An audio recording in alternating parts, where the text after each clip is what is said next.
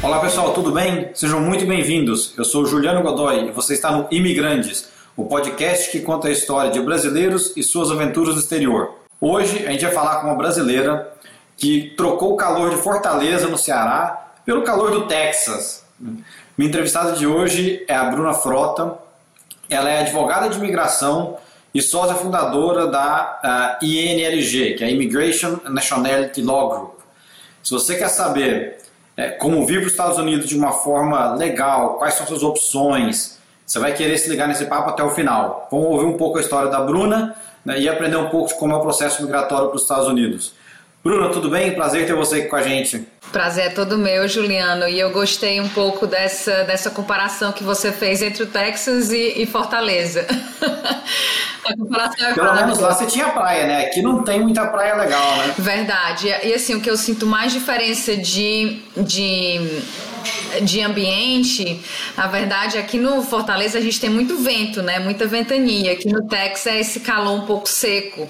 Essa é a grande diferença. Só que para quem não sabe, né? Aqui nos Estados Unidos a gente meio que vive dentro dessa bola, dentro da nossa casa, dentro dos escritórios. Então é muito difícil a gente ter que andar na rua e sentir realmente esse calor, né? Como a gente sente lá em Fortaleza. Em Fortaleza, na época que eu morava lá, né? Você ter, por exemplo, um ar-condicionado era, era luxo, né? Você ter, por exemplo, água quente quente para tomar banho era luxo.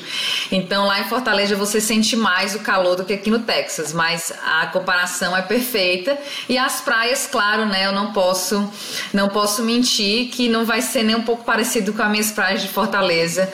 É, mas assim, eu tô eu tô aqui em Houston, então pra gente ir para a praia do Golfo, que tem tanto Galveston quanto tem Surfside, é mais ou menos em torno de uma hora dirigindo.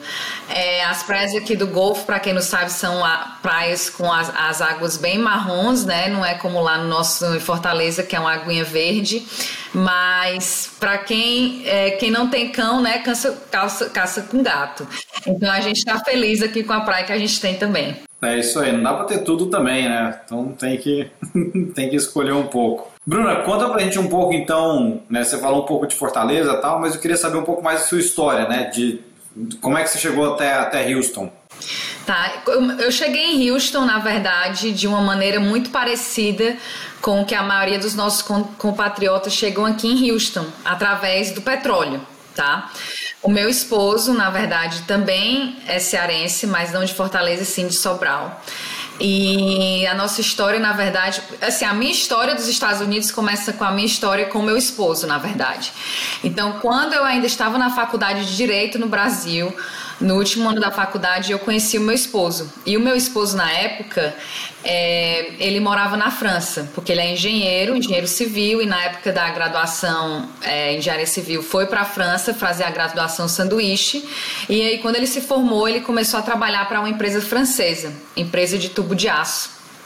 E quando ele começou a trabalhar para essa empresa, foi quando a gente se conheceu em uma dessas, dessas viagens dele de volta para Fortaleza para ver a família. A gente se conheceu e a gente começou a namorar. E aí, no último ano da faculdade de Direito, eu fui para a França. Então, eu fiz o meu último ano de faculdade de Direito na Universidade de Valenciennes, onde ele morava na época na França. E aí, nesse mesmo ano, no ano da minha formação, ele foi transferido aqui para Houston. E aí nessa transferência, né, a gente se casou. Quando a gente se casou foi em dezembro de 2006, que foi o mesmo ano que eu me formei em direito no Brasil. Em janeiro de 2007, eu vim para os Estados Unidos. Né? Então foi por isso que eu vim para os Estados Unidos através da dessa oferta de emprego do meu esposo e eu vim para os Estados Unidos como muitos expatriados com o visto L. Ele veio com L1, eu vim, eu vim com L2. E aí, quando eu cheguei aqui, um, eu não falava nem um pouco de inglês na minha, nessa época. Eu tinha aqueles cursos de inglês do Brasil, né? É, não, não tinha fluência, não tinha proficiência. Não na época, suficiente. na verdade, não era suficiente para trabalhar, não era suficiente nem para ter uma conversa e nem para entender nada que passava na televisão. Então, quando eu cheguei, dois meses depois eu fiquei grávida da minha primeira filha. E aí, nesse primeiro ano, foi um ano assim de adaptação. Eu tava grávida, né? Enjoava muito, não consegui fazer curso de inglês. E e fazia tudo, na verdade, vivia numa bola francesa na época, que é a empresa francesa, então tinha muitos expatriados franceses, então eu vivia bem mais junto com os franceses na época do que com brasileiros. Um, e aí, quando minha filha nasceu, foi quando eu falei: realmente, eu não nasci para ser mãe ou, ou ser 100% mãe e ficar em casa cuidando de filho. E aí foi quando eu falei: ok, eu tenho que, eu tenho que ver como é que eu faço para virar advogada aqui nos Estados Unidos. E aí eu comecei a procurar, né, procurar entender como é que eu poderia realmente conseguir a minha licença nos Estados Unidos como advogada. E quando minha filha tinha 10 meses, eu fiquei grávida da segunda. Vocês não tinham televisão em casa, não? Não tinha TV a cabo, Netflix? Não tinha televisão em casa. Netflix, Disney Plus, nada? Não tinha, na época não tinha Netflix. Não sei se na época a gente ainda usava Orkut, mas assim, eu lembro que na verdade com meu marido a gente falava muito pelo Orkut na época, né? Quando eu falava para minhas filhas, olha, não existia nem Facebook. Eu acho que em 2007 já tinha Facebook sim, mas é, mas realmente foi, foi muito rápido. E a gente, nós os dois, muito jovens, né? Então, assim, foi, foi, foi uma ótima fase pra gente crescer como pessoa e como casal, porque na verdade a gente não tinha ajuda nenhuma nos Estados Unidos, né? Só, é, só éramos nós dois. E, e aí, quando a minha segunda filha nasceu, realmente solidificou aquele meu pensamento de que eu tenho que realmente voltar a estudar. E, e aí, quando a minha filha tinha três meses de idade, aí, claro, eu fiz todo o processo, né, de fazer a prova do TOEFL, de pegar a carta de recomendação, etc. E entrei na faculdade de Direito, aqui na Universidade de Houston, quando minha uma filha tinha três meses de idade e a outra tinha um ano e meio. E aí eu fiz o curso de Direito, me formei. Na época, é, como eu fiz um mestrado, eu não fiz o Juris Doctor, eu não podia fazer a prova do bar do Texas, porque os requerimentos na época para advogado estrangeiro, para quem não tinha um, um, curso de direito nos Estados Unidos, você tinha que ter pelo menos 10 anos de experiência como advogado estrangeiro, que eu não tinha na época. Que eu, na verdade, eu nunca pratiquei zero, né? direito né? no é. Brasil. É, eu só me formei, nunca pratiquei direito. Assim, tive estágios, mas é o que eu falo, gente, eu não sei nada de legislação brasileira. Eu sei o máximo que todo mundo sabe que vê nas notícias. E aí eu fiz o Bardo de Nova York em 2011. Passei e assim que eu... Deixa eu te perguntar uma coisa antes, antes de você continuar, porque acho que isso é importante esclarecer também. É, aqui é cada estado tem uma, como se fosse uma autorização diferente, é isso? Você não pode. Eu, eu, não, eu não fiz direito no Brasil, mas eu entendi que se você tira a OAB, você pode ser advogado em qualquer estado do Brasil, né? Aqui não, aqui é meio que você tem que tirar uma licença por estado, é isso? Correto. Aqui os Estados Unidos, né, como é uma confederação, cada estado é bem independente assim do outro. Então cada estado tem a sua própria legislação, por exemplo, criminal, direito de família, de contratos, existem né, legislações distintas. Então, um advogado que quer praticar uma legislação que é, é primariamente estadual, tem que ter uma licença para praticar naquele estado específico. Então, ou você tem uma, uma licença irrestrita, que é para qualquer caso, ou você pode ter uma licença, por exemplo, ad hoc, que é somente para um caso. Mas no caso, como eu pratico legislação federal, não importa, imigração é legislação federal, não importa onde você seja licenciado. Você pode praticar imigração com qualquer licença de qualquer estado. Se você, por exemplo, vai praticar direito de falência, direito de é, propriedade intelectual, aí já é outra é outro monstro. Você tem que ter uma licença não só do estado, mas tem que ter uma licença do da corte que você vai praticar também.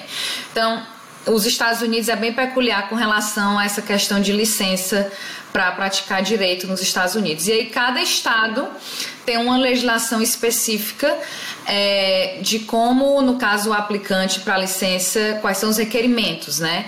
Tem, por exemplo, estado que somente quem tem um, um diploma de direito de, um, de uma faculdade americana pode fazer a prova do bar, né? Se você é um advogado estrangeiro, você pode fazer somente um mestrado e fazer a prova do bar. Se você é um advogado estrangeiro, não tem um mestrado, mas tem anos de experiência, você pode fazer a prova do bar. Então, cada estado tem as suas peculiaridades. Por exemplo, Califórnia você não precisa nem ter um curso de direito, por exemplo, a Kim Kardashian. Não sei se vocês acompanham, mas ela vai ter a licença porque ela entrou num programa. Do, como é esse programa?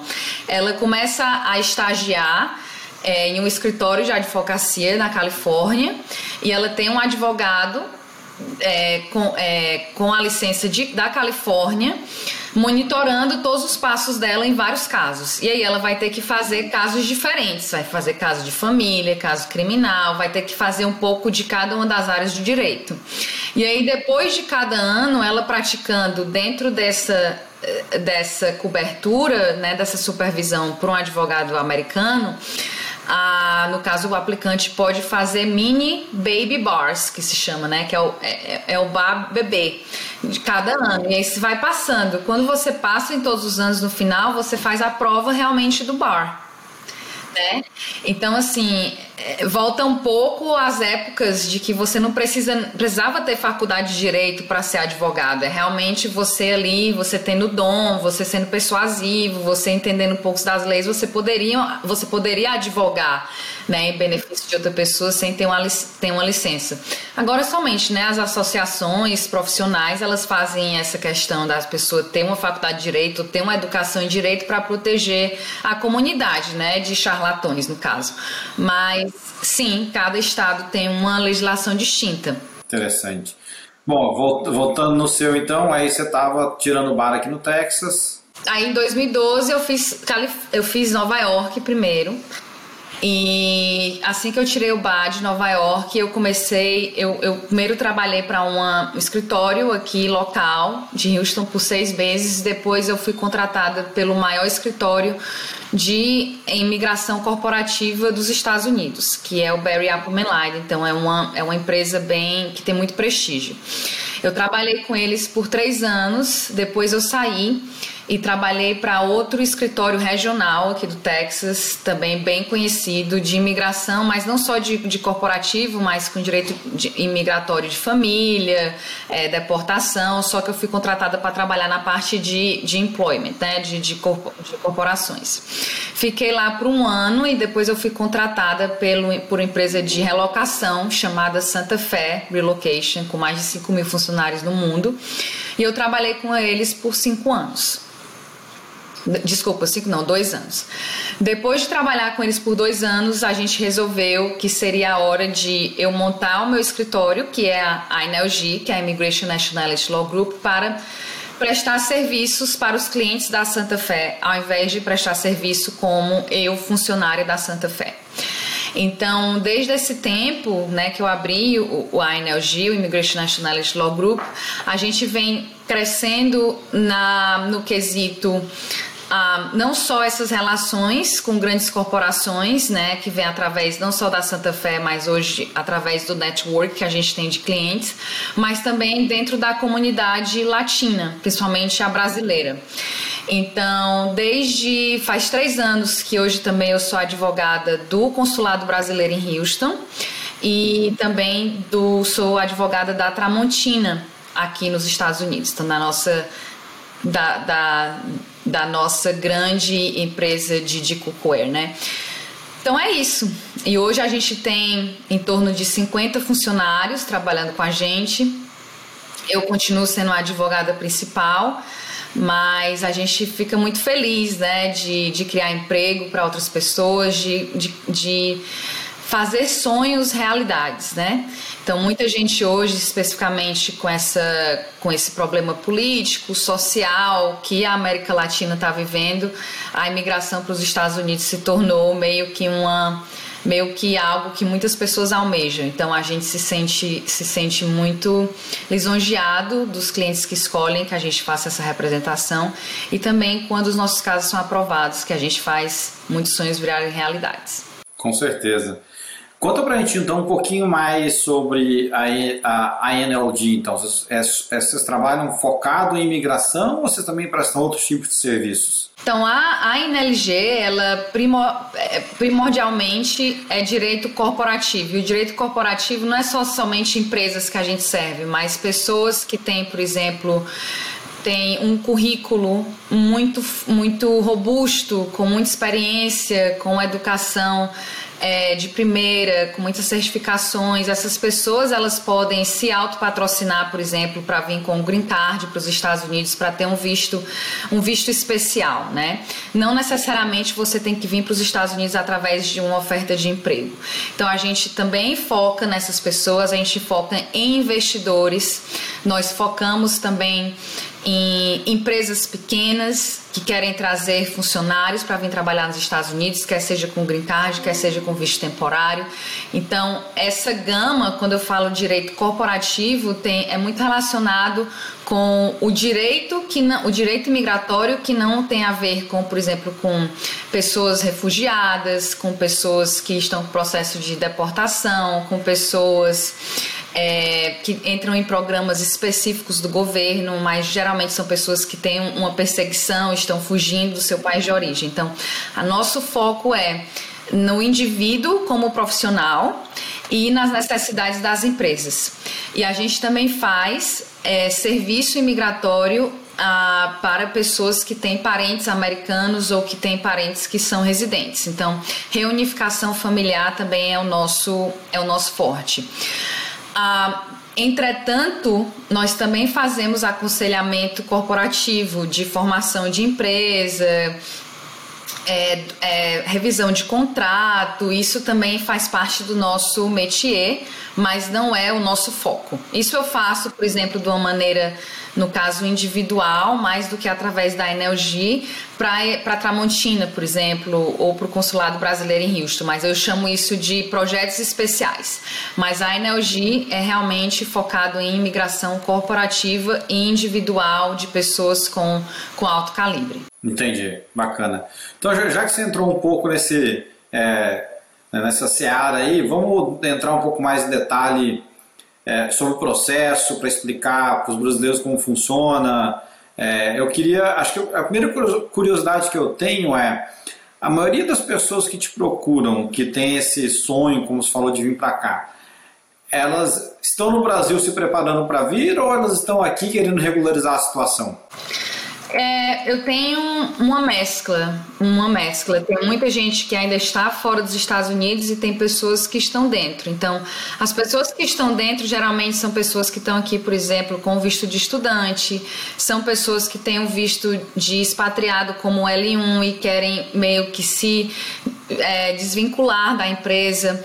Tem pessoas agora, por exemplo, com esse mass layoff da, do Meta e da, do Twitter, por exemplo, tem muita gente que está aqui com visto de, de trabalho e querem continuar nos Estados Unidos. E aí, o que é que a gente pode fazer por essas pessoas? Então, tem essas levas de geralmente quando existe crise no mercado é, por exemplo, crise do petróleo, por exemplo, a gente teve vários ciclos de, de, dessa crise e várias pessoas querendo ficar nos Estados Unidos, mas que perderam seus empregos.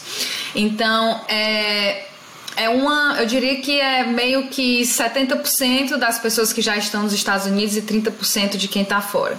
Porque quem está fora, né, existe tanto a questão hoje que a conversão né, de quanto o dólar está valendo para quem ganha em real, então pode ser um, pode ser um procedimento caro, muito oneroso para as pessoas que não ganham em dólar, mas é, também é possível para essas pessoas virem para os Estados Unidos. Então, eu diria que é 70% de quem está dentro e 30% de quem está fora. Entendi.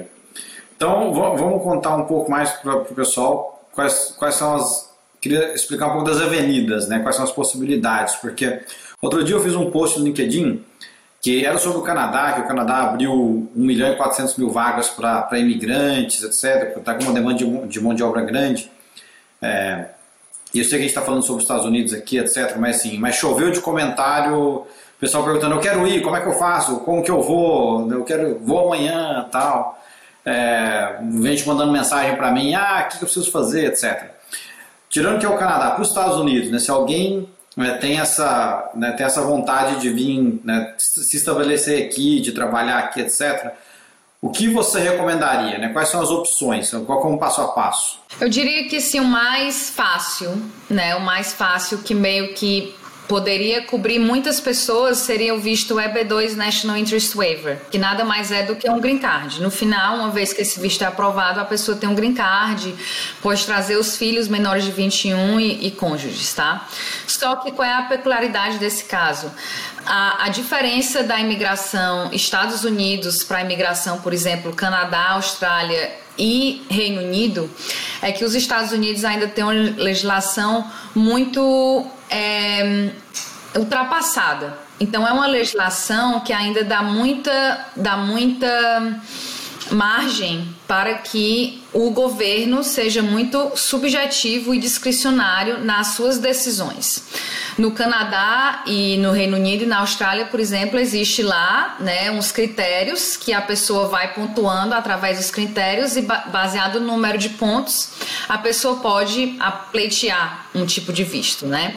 Aqui nos Estados Unidos não, existe uma argumentação, por isso que o uso do advogado na imigração americana é bem mais aconselhado do que você usar, por exemplo, um especialista, um despachante que está no Brasil, que é advogado no Brasil, mas não tem responsabilidade ética, não tem o conhecimento da lei americana e faz um processo meio que em volume e baseado em prática. Então, por isso que o aconselhamento é sempre usar um advogado que seja licenciado nos Estados Unidos e que tenha responsabilidade ética no seu processo por causa dessa subjetividade do processo imigratório. É, então, esse é um tipo de processo, só que, como eu falei, existe uma subjetividade muito grande nele tá? Mas assim, de regra básica, qualquer pessoa que tenha um bacharelado, mais cinco anos de é, experiência progressiva ou um mestrado, e aí, gente, quem tem um MBA no Brasil, geralmente um MBA ele não é equivalente ao mestrado nos Estados Unidos. Geralmente tem que ser somente um mestrado acadêmico para ser considerado equivalente ao mestrado dos Estados Unidos. Ou as pessoas que têm, por exemplo, mais de 10 anos de experiência, mas têm somente um nível de tecnólogo, mas tem alguma é, é, é filiado a alguma associação, tem um salário que é acima dos seus pares. E aí, nesse processo, a pessoa vai ter que mostrar que o campo de especialidade dele ou dela vai trazer algum tipo de benefício para os Estados Unidos como nação. Quer dizer, você trabalha, vamos dizer, com energias renováveis, que está super na moda aqui nos Estados Unidos. Você vai trazer novas técnicas de como, por exemplo, melhorar o, o, o tempo de vida de baterias de carros elétricos. E assim, eu estou falando algumas coisas meio que por cima, tá? Você vem trabalhar, por exemplo, em, em, ONGs que ajudam, por exemplo, as pessoas, as minorias a conseguirem emprego, que ajudam as, as minorias melhorarem a condição de vida. Vamos dizer que você é um médico que trabalha com pesquisa. É, é, para erradicar o câncer. Você é um dentista que trabalha com técnicas inovadoras e vai, por exemplo, construir um novo tipo de tool, ferramenta para você diminuir, sei lá, o medo da cadeira do dentista e assim vai, né? E aí vai a criatividade. Mas você tem que trazer algum tipo de é, valor agregado para os Estados Unidos, quer seja para a economia, quer seja para a condição de trabalho dos trabalhadores americanos, quer seja para o meio ambiente e assim sucessivamente. Mas esse é meio que um catch-all catch-all quer dizer que meio que pode abranger muitas pessoas, mas ele tem essa chance de, de negação maior do que outros vistos. Existe também a possibilidade, por exemplo, de brasileiros que têm uma segunda cidadania, quer seja, muitos brasileiros, por exemplo, têm cidadania italiana, cidadania espanhola, cidadania polonesa é alemã, japonesa. Essas pessoas podem vir para os Estados Unidos através, por exemplo, montando sua própria empresa e fazendo seu próprio investimento. E não é aquele investimento que a gente vê do green card, né, de 500 mil dólares ou um milhão de dólares. É um investimento mais barato. Por exemplo, eu tenho, tenho, tenho casos de gente que investe 60 mil dólares, que investe 30 mil dólares. Depende, claro, do tipo, do tipo de negócio. Esses são os mais, assim, mais básicos se você não tiver uma oferta de emprego, mas se você tem uma oferta de emprego, existe o visto H1B, que é um visto que infelizmente tem uma loteria anual e a chance das pessoas serem selecionadas nesse visto é em torno de 30%, porque existem somente 85 mil vagas e mais do que 200 mil pessoas aplicando para esse visto.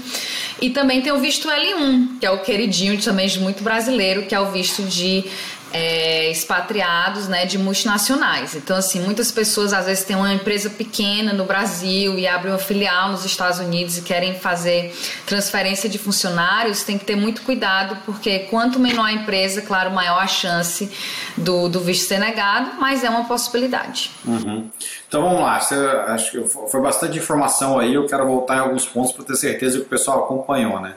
É, o L1 ele é um visto é, intraempresa. Então a pessoa já tem que estar trabalhando no Brasil para aquela empresa. Né? E acho que tem um requerimento mínimo, né? tem que estar pelo menos um ano naquela empresa, né? A empresa brasileira ela tem que ser uma filial, tem que ser uma, uma afiliada, ou tem que ser, por exemplo, a matriz da empresa americana.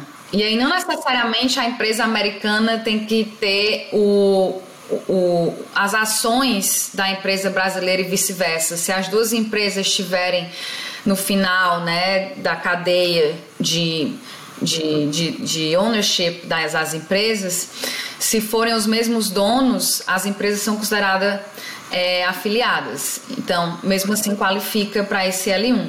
E o requerimento é esse que você falou de um, um, um, emprego de pelo menos um ano numa função gerencial, executiva ou profissional dentro dos últimos três anos, antes da transferência para os Estados Unidos. Isso. Né? Mas, ou seja, a pessoa já tem que estar trabalhando no Brasil para aquela empresa, para ela poder vir para cá pela mesma empresa. Né? Correto. O H1B é, é a, a, empresa aqui nos Estados Unidos, ela tem que é, postar o seu trabalho, postar aquela vaga, né? E a pessoa tem que aplicar para depois poder ganhar o visto. Como é que eu vou dizer? O visto não é necessariamente atrelado à empresa, né? Eu posso vir trabalhando de outra empresa. Faz sentido o que eu perguntei ou não? A empresa que você trabalha no Brasil não tem que ter um vínculo com a empresa americana que faz o pedido do visto, mas não existe essa necessidade de você ter que aplicar porque você já está sendo considerado para a posição. A empresa tem que só realmente colocar você dentro do, do pool de candidatos para a loteria. E aí, se você for selecionado na loteria tem que mostrar que é uma posição profissional. Então, por exemplo, se você vai vir cortar grama, se você vai vir ser um cozinheiro, isso não qualifica para o H1B. Você tem que vir numa posição de engenheiro, de programador, etc. Legal. Eu, eu tô só, tô, eu tô insistindo bastante nisso porque de novo, né, muita gente tem como você falou, a gente tem o sonho de mudar para cá, tem essa esperança, etc. E eu recebo bastante mensagem de gente assim: ah, eu estou aplicando para vaga no LinkedIn aí nos Estados Unidos e não estou tendo resposta. Né? Ou a resposta que eu tenho é se eu já tenho autorização de trabalho. Então, a, a minha, né, acho que a, a, minha reação para essas pessoas é, olha, acho que você não vai conseguir em lugar nenhum com essa alternativa. Né? É, você precisa primeiro conseguir um visto, né? você precisa ou ser transferido pela sua empresa, que no caso é o L1, ou você tem que conseguir um visto de outra forma. Né? É, porque aplicar em vaga no LinkedIn do Brasil para cá sem ter a, a, autorização de trabalho, a pessoa vai perder o tempo, né? Muito difícil uma empresa querer esperar tanto tempo, Juliano, para ter um visto de trabalho para a pessoa vir trabalhar, até porque a, né, a, a economia está movendo. Então, geralmente, esses casos de pessoas que querem vir trabalhar nos Estados Unidos têm que vir através desse tipo de, de green card que eu falei tentar o green card sozinho. E aí, uma vez que tem o green card, vai ser bem mais fácil conseguir um emprego. Claro, claro. E você falou do EB, você explicou bastante do EB2, né?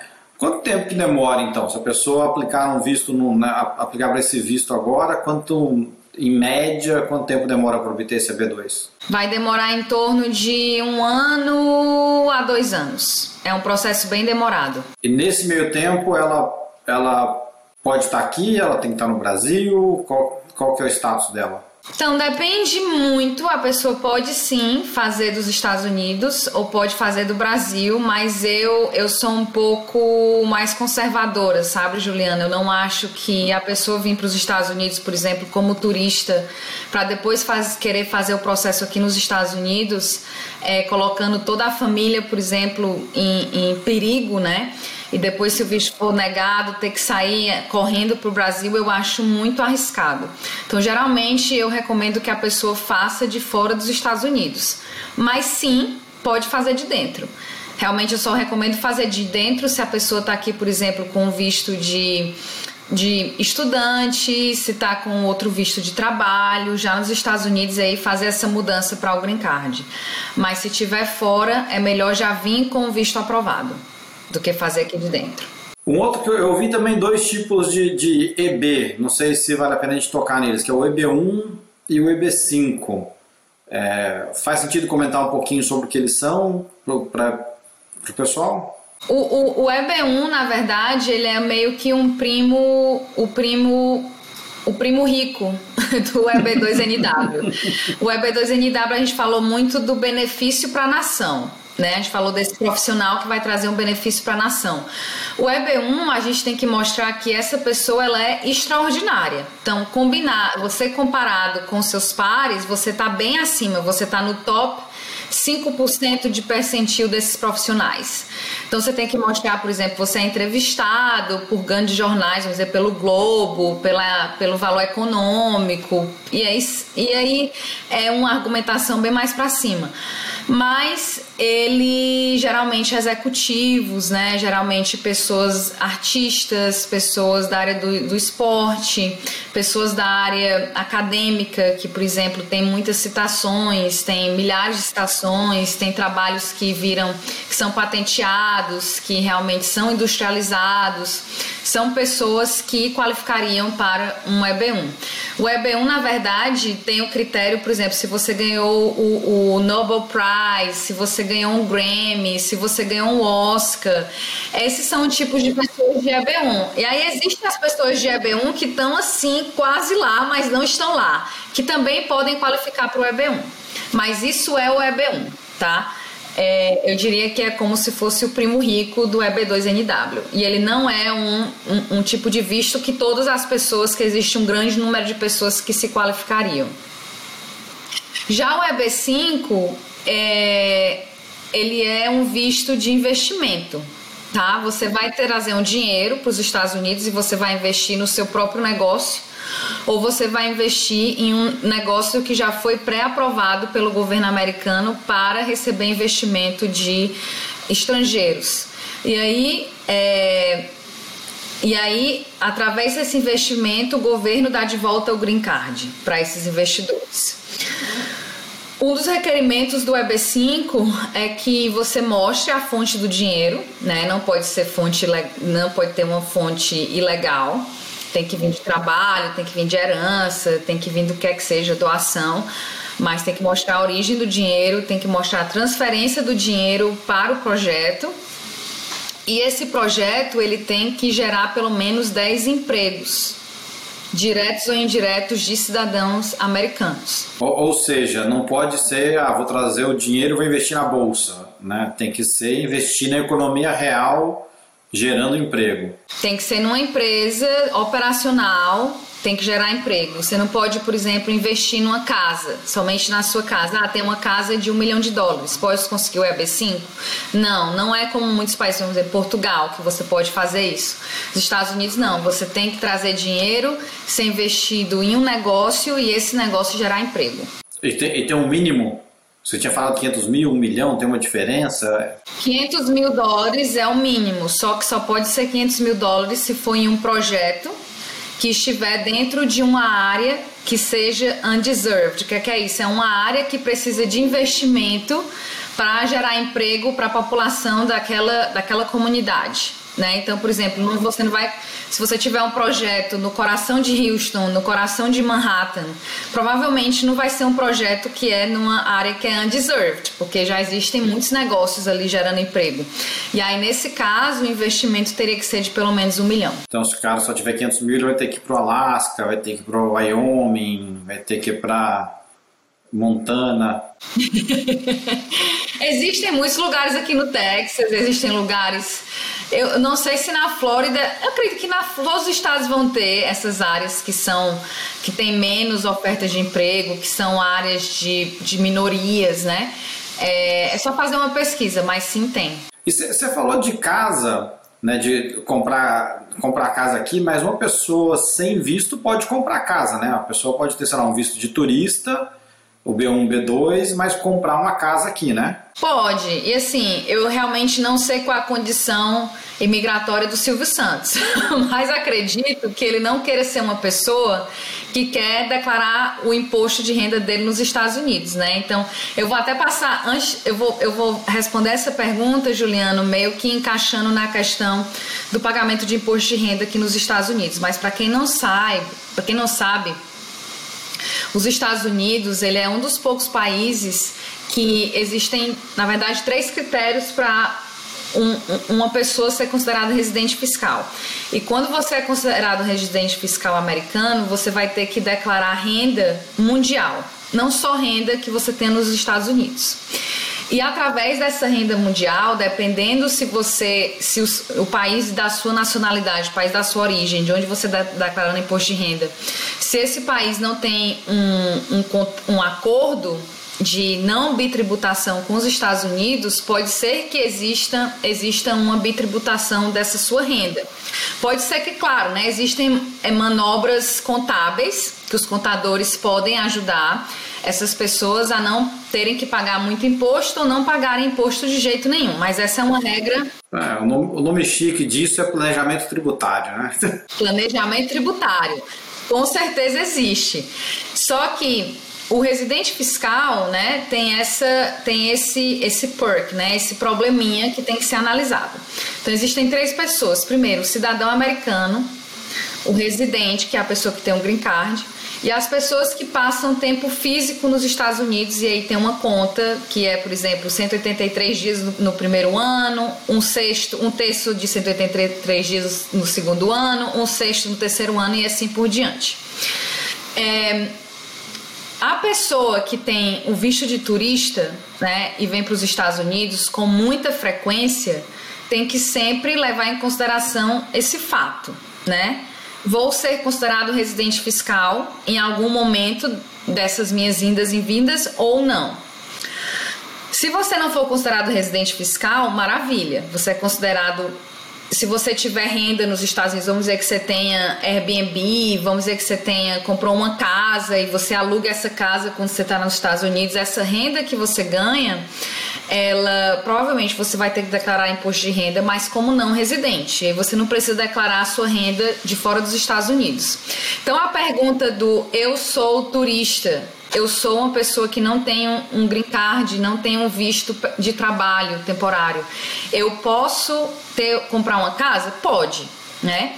Você pode comprar, no caso, o, os bancos é que vão ter um problema, provavelmente, se você não tiver crédito para dar para você um, um empréstimo para a compra da casa. Mas se você tiver dinheiro vivo para comprar casa, não tem problema nenhum, pode se comprar. Dado sua experiência aí com, com todos os migrantes que, que você já conheceu ao longo do seu, do seu trabalho, quais são os principais erros que os brasileiros cometem nesse, no processo de imigração? Né? O, que, o, o que você recomendaria para eles não fazerem? O que eu acho que, da minha, e aí é na minha visão de advogada, né, Lugiana? Eu acho que o brasileiro ele tem essa, essa misconcepção de que, assim, na verdade, é até normal as pessoas pensarem assim, que imigração não é assunto sério.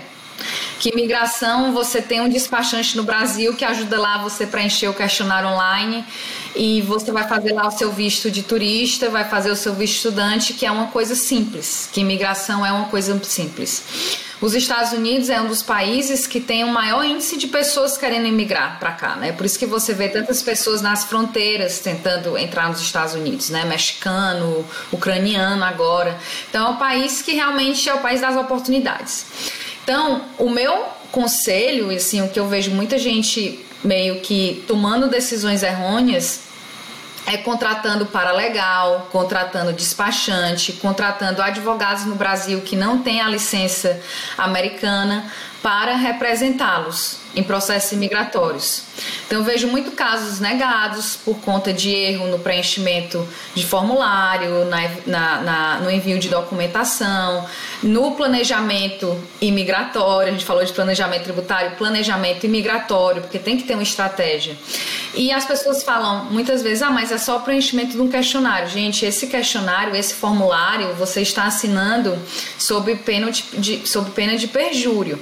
Então, qualquer erro, qualquer mentira, qualquer omissão, isso pode, essa mentira pode sim acarretar a você nunca mais conseguir um visto pelo resto da sua vida. Então, o que você acha que pode ser uma mentira?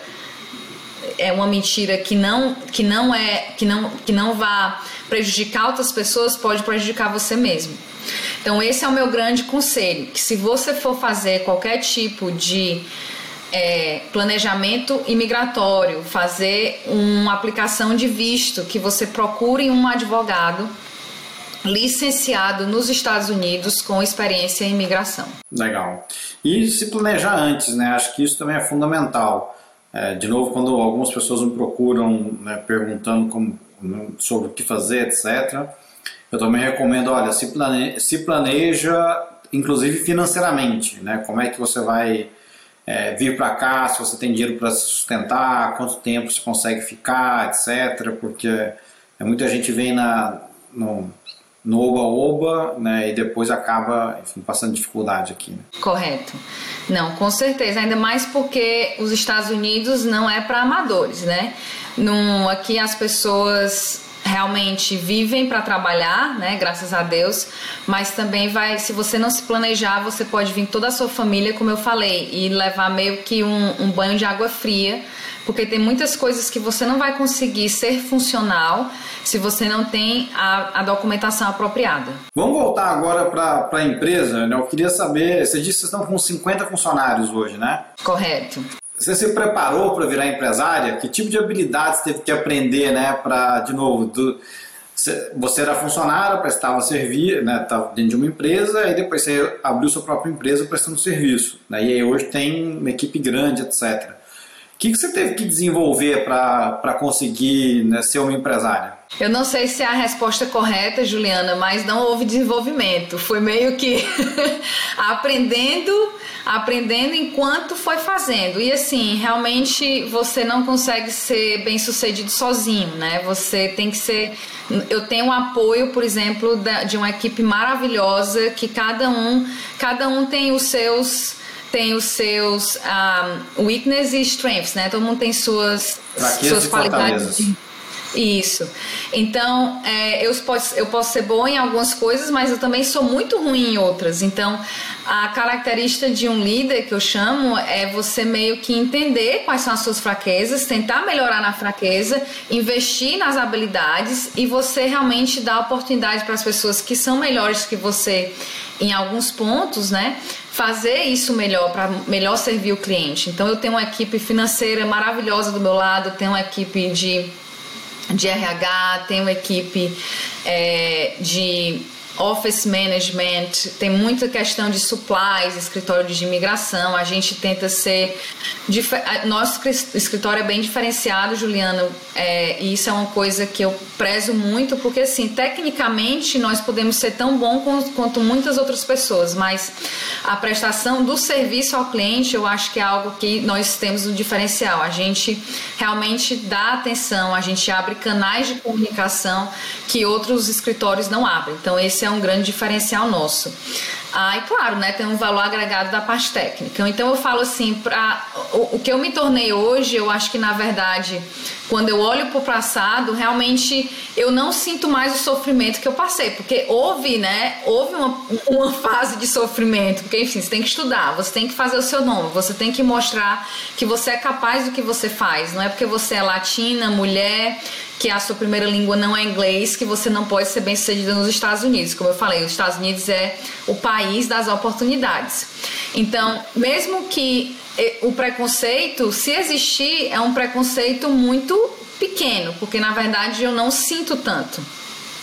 E é, o sucesso de hoje, na verdade, é uma combinação de esforços de uma equipe, né? Não foi somente eu, e eu falo muito assim, é isso que o meu, eu e o meu chefe de RH fala muito. A gente quer pessoas melhores que a gente. a gente quer pessoas que traga, a gente quer pessoas que tragam ah, coisas boas para a mesa, que façam a gente pensar e não que nós somente seja, sejamos os, os donos da razão. Então, as pessoas boas, as pessoas jovens, as pessoas que querem trabalhar realmente são é, trazem muito valor agregado para o meu crescimento como dona de empresa. E na verdade é o que eu falo assim: eu nem quero ser isso, eu quero me aposentar um dia e deixar a empresa rolar, deixar um legado, né? E que essa empresa consiga andar sozinha com suas próprias pernas, sem precisar da Bruna Frota o tempo todo ali.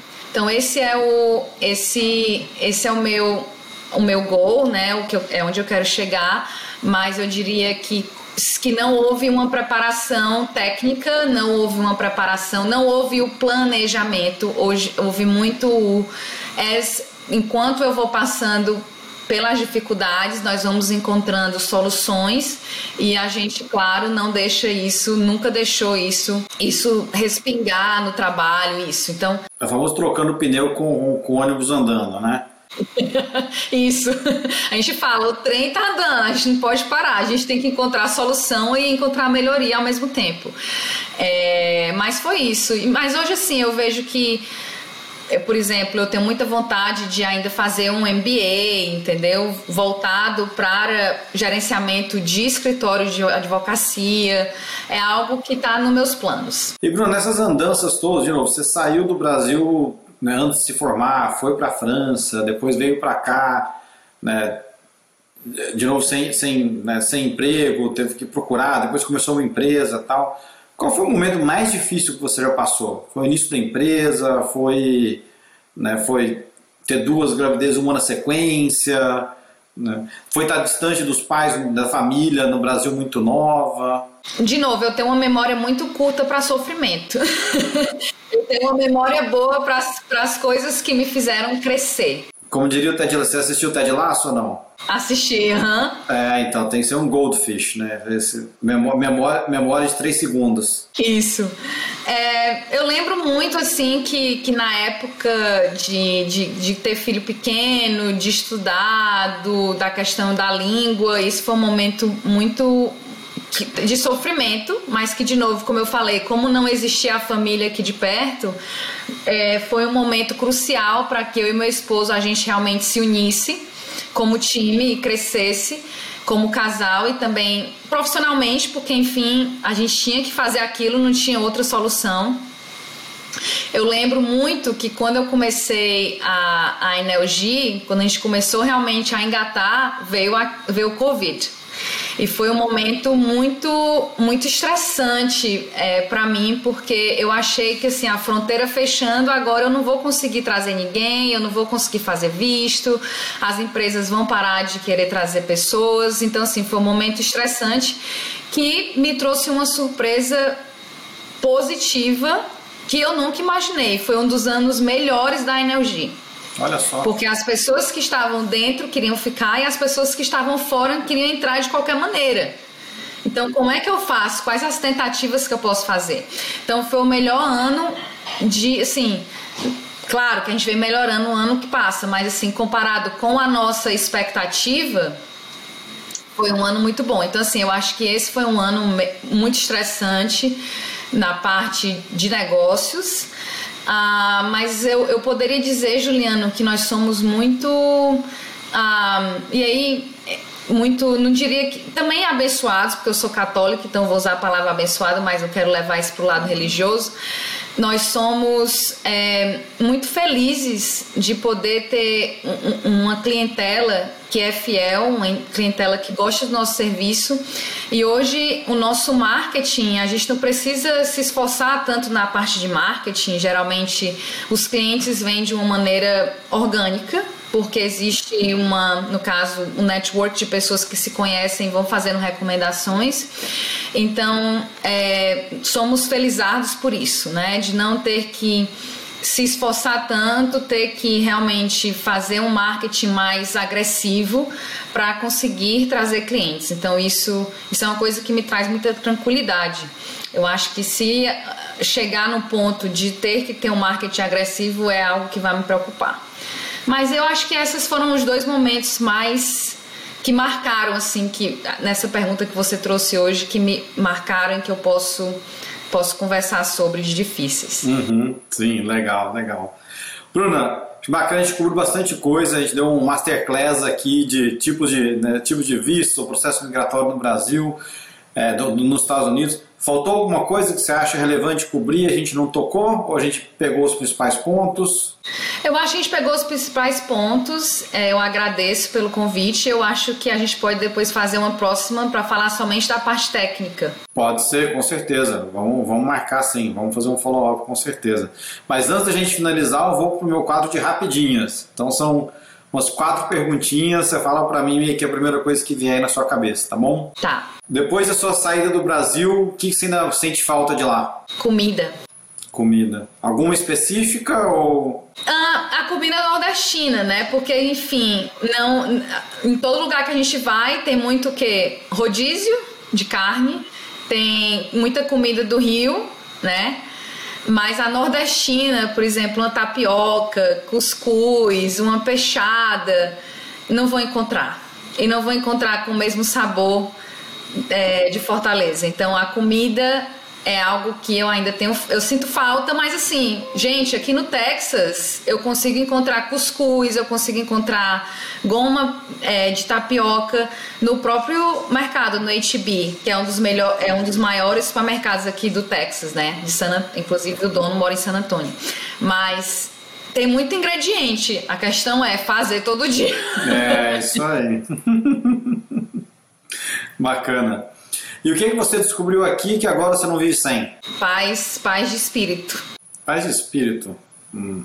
Eu não sei se a paz de espírito é a palavra certa em português, mas a paz de eu não ter que me preocupar em ser assaltada, a paz de saber que as minhas filhas podem andar no ônibus escolar e vir andando do, do ponto do ônibus para minha casa sem ser assaltada. Segurança. Então, é, essa é a paz. Paz da segurança. E que conselho você daria? Geralmente eu pergunto que conselho você daria para quem quer empreender nos Estados Unidos, mas vou te perguntar então. Não, pode ser essa mesmo, porque a gente já falou de conselho para vir, então que conselho você daria para quem quer empreender aqui? A pessoa chegou aqui ou está lá no Brasil, quer vir para cá empreender. Se você tem força de vontade nos Estados Unidos, você vai conseguir ser bem sucedido. Não tem como não ser mal sucedido, você vai ser bem sucedido. Você pode bater em várias portas que as portas se abrirão. Força de vontade de trabalhar. Legal. E Bruna, tem um filme, um livro, um podcast que você gosta e quer deixar de recomendação pra gente? Olha, eu vou ser, eu realmente não vou ser aquelas pessoas que você fala e me dá um livro, um livro, por exemplo, de ficção, um livro de que, que eu só leio o livro de direito. E assim, e eu uso filme, eu uso seriado muito como uma, uma forma de, de escape do, do cotidiano, tá? Mas assim, e, e de novo, eu não tenho uma memória uma memória tão forte para nome de filmes, mas assim, um filme, eu gosto muito de filme baseado em história real de pessoas, né? A história de vida de pessoas. Então tô tentando lembrar aqui qual foi o último que eu assisti que realmente falou assim, uau, me impactou. Eu vou lembrar até o final da nossa conversa, eu vou tentar lembrar. É, depois a gente coloca também no pro pessoal lá como dica. Mas tem alguns seriados, você, ah, eu gosto de ouvir seriado para meio que é, de compress, enfim, tem. Sim. Por exemplo, eu estava assistindo agora um da FIFA, que acabou de sair, porque agora com, com a, a Copa do Mundo, né, no Catar, veio de novo um seriado sobre a corrupção dentro da FIFA. Gostei muito. É, gosto muito de filme. Como eu falei, para mim eu gosto mais de biografias. É, ah, não, na verdade eu lembrei de um que, eu, que me marcou muito e até hoje marca. É sobre uma, uma mulher autista, tá? Que ela, se, ela foi abusada fisicamente e também sexualmente quando criança. E ela cresceu e virou uma grande veterinária. E ela gostava muito de música, era uma maneira que ela, como pessoa, como autista, porque ela tinha um, um grau de autismo severo, mas ela era muito gênio no que ela fazia. E como ela soube que a música acalmava perto de situações de estresse, ela trabalhava no matadouro.